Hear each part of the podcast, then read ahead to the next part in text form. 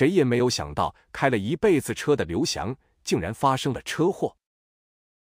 刘翔是乡政府的小车司机，已过不惑之年，在乡政府大院，刘翔向来以技术过硬、老成稳重著称，因而历任乡领导都喜欢坐刘翔的车。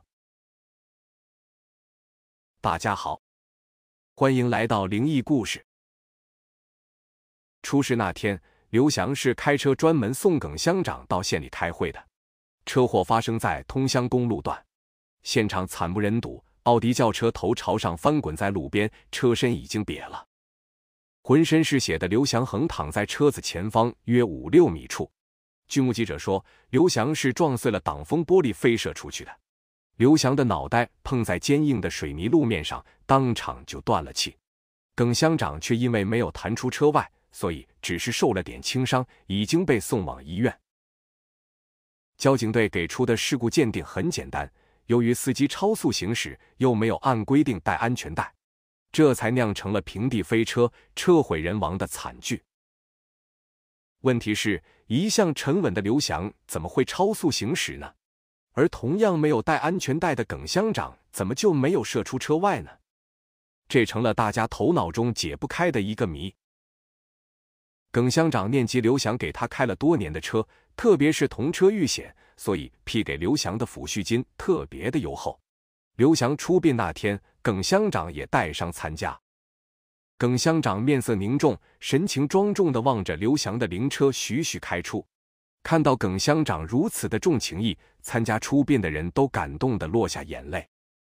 也奇怪。自那以后，耿乡长显得精神恍惚，有时睡梦里还大喊大叫，伤还未痊愈，就主动申请到省城学习去了。近三个月的学习很快就过去。这天，乡里接到耿乡长的指示，要乡里派车到省城接他回去。车还是那辆奥迪车，但是经过修理，已经焕然一新。触景生情，耿乡长抚摸车身很久，眼圈顿时红了。耿乡长让司机坐在副驾驶的位置上，他要自己开车。别看耿乡长是一乡之长，可他偏偏对开车特别感兴趣，兴致一上来还能狂飙上一阵。重返回乡路的耿乡长心情特别好，经过上次车祸，他愈加相信大难不死，必有后福。心情愉悦的耿乡长瞥了一眼斜倚在副驾驶座位上的司机。司机看起来有些累了，他靠在椅子上睡着了。耿乡长心头猛然一震，司机的神态让他想起了三个月前那个黑色的日子。那天中午，耿乡长喝了不少茅台酒，兴致高昂。车子才上通乡公路，他就将刘翔推到副驾驶的座位上，自己飙起车来。看着一辆又一辆的车子被自己超越，耿乡长兴奋极了。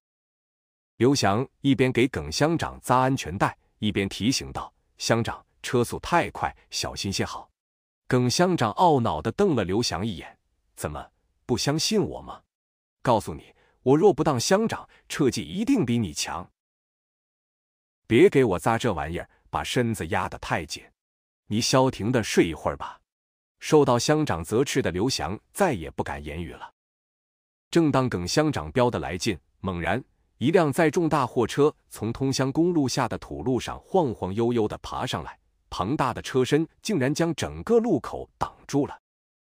等到耿乡长发现这一幕，再想躲已经来不及了。慌乱中，耿乡长竟然不能将车子停下来。眼看两车即将相撞，这时刚才还处于睡梦状态的刘翔猛然像个暴怒的狮子，一跃而起，死死地把住方向盘。同时向耿乡长大喝一声：“快刹车！”耿乡长如梦初醒，用尽全身力气踩下刹车。在两人的合力下，终于避开了大货车，但车子却向斜刺里飞起来。突然刹车的惯性使刘翔的身子像箭一般的穿破挡风玻璃，直射了出去。耿乡长则因为刘翔身体的阻挡，没有弹出车体。每回想起这一幕，耿乡长就浑身发冷。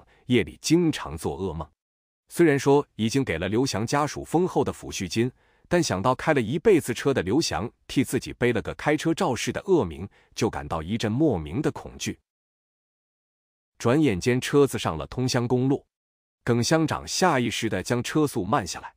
这时，一辆红色的捷达车从奥迪旁边超了过去。在两车并行的一刹那，耿乡长忽然发现坐在捷达车后座的人的背影很像一个人，像谁呢？耿乡长猛然想起，这个人很像刘翔。紧接着，他又断然摇摇头：“不会的，绝对不会是他。我亲眼看到他死亡，又亲自送他出殡，这一定是心理作用。”不知为什么，那辆捷达车仿佛有意在同耿乡长开玩笑似的，忽而快，忽而慢，始终在前方十几米处，就是不让耿乡长的车超过他。望着那个车上的背影，耿乡长越来越相信他就是刘翔。一股凉气从脚底升起，耿乡长的头都大了。我一定要超过他，看一看他究竟是谁。耿乡长这样想着，就将变速杆拉到最大档。当耿乡长超过捷达车那一瞬间，他回过头来一看，终于看清楚了。这回绝对错不了。捷达车后座上坐的确实是刘翔。时隔三个月，他还是老样子，穿着一件白衬衫，神态自若，微笑的望着前方，那样子像是正在和耿乡长打招呼。耿乡长，还要我给你开车吗？耿乡长只惊得魂飞魄散，双手紧紧的抱住了脑袋，车子顿时失去控制，向斜刺里冲。耿乡长肥胖的身子撞破了挡风玻璃，重重的砸在地上。在不到三个月的时间，在同一地点、同一辆车，竟然两次发生车毁人亡的交通事故。这本来已经很让人感到惊奇，更让人惊奇的是，那个与耿乡长同车的司机竟毫发未损。听他自己讲，自己还在睡觉，不知为什么就随着车子滚到路基下面去了。交警们对于这次事故的发生原因百思不得其解，因此。那个捷达车司机就成了这次事故的关键人物。面对迷惑不解的交警，捷达司机更是一脸的迷惘。鬼才知道这家伙要干什么。这个奥迪车一直跟着我，我几次想甩掉他都没有成功。最后，他竟然超过我的车子，转瞬间，他的车子就翻到路基下面去了。真的是活见鬼了！如果真的像你说的那样，那还真的是活见鬼！交警笑着调侃道：“咦，你后座上的人好生奇怪，发生了这么大的事，他好像一点感觉也没有呢。”交警注意到了捷达车后座上的男人，你可不要误会，他可不是什么真人，那只不过是按真人的比例制作的橡胶人像。我们公司专门制作各种人像。我现在正按客户的要求将人像送到一家墓地去。捷达司机指着后座上的那个人说：“墓地。”交警更为好奇，定制这个人像的客户是个什么人？我只知道这个人像是她的丈夫。她说，她的丈夫在三个多月前遭遇车祸死亡。为了重现她丈夫最后的时光，她要求人像一定要穿上她遇难时的白衬衫。